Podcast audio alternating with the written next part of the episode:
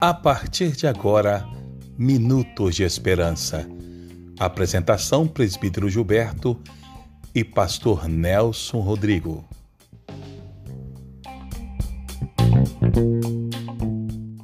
Olá, tudo bem?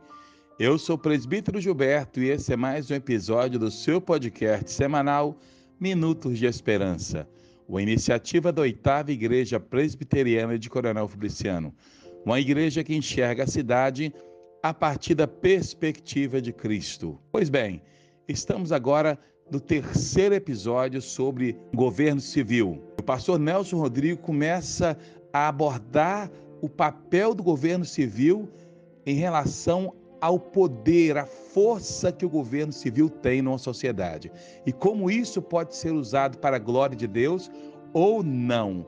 E é isso que nós vamos ouvir na mensagem de hoje. Vamos ouvir a mensagem? Sejam bem-vindos ao nosso último podcast a respeito do governo civil. E creio que nós já tratamos com a devida clareza de que há muitos tipos de estruturas de governos, não é verdade? Existe, por exemplo, o autogoverno. Existe o governo familiar, existe o governo eclesiástico, e, entre outros, existe também o governo civil. Alguns gostam de chamá-lo de Estado, mas nós preferimos de chamá-lo de governo civil, pois transmite uma ideia mais clara que este é um entre outros e tantos governos instituídos por Deus, não sendo nem o primeiro, nem muito menos o mais importante. Pois bem, o governo civil, como nós já observamos, é formado por todos quantos foram investidos com autoridade para governar um grupo de pessoas que compartilham algumas coisas em comum. Por este motivo, colocamos dentro do governo civil os poderes da República. Pois bem, avancemos. Agora precisamos tratar algo muito importante. Precisamos tratar a respeito da essência do governo civil.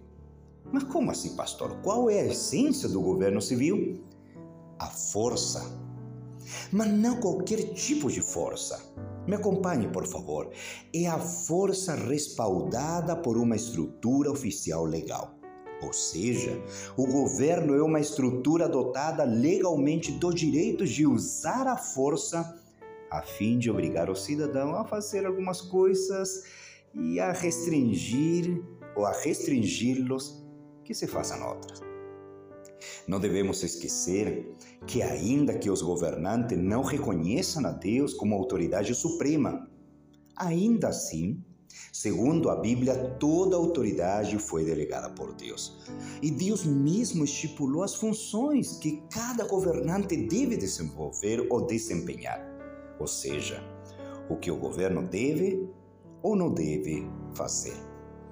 Mas antes de avançar, nós precisamos esclarecer que não há governo, escute bem, não há governo moralmente perfeito entre os seres humanos caídos.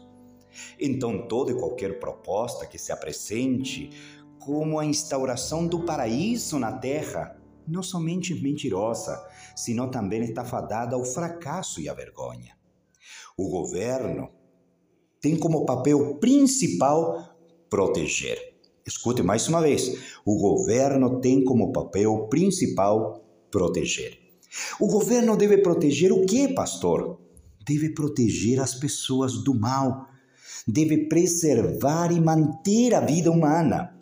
O governo também deve proteger a propriedade humana, ou seja, buscar meio para impedir o roubo ou furto, como também buscar meio de intimidar e castigar a todos quanto decidam se envolver em atividades fraudulentas.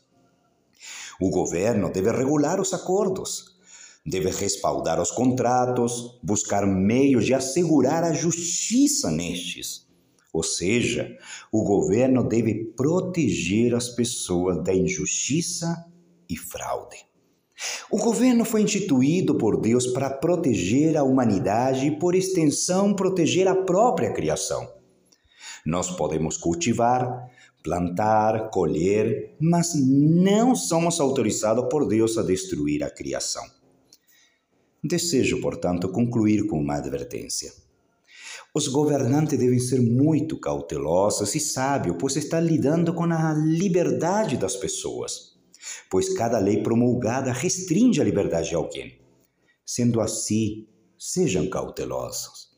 Não seja que de tantas leis venham afetar de tal forma a liberdade do cidadão que já não lhe seja possível viver. E obrigado por ter ficado conosco até agora. Foi muito importante a sua participação. Tenho certeza que você está levando a mensagem de Deus no seu coração. Eu espero você no próximo podcast. Até lá!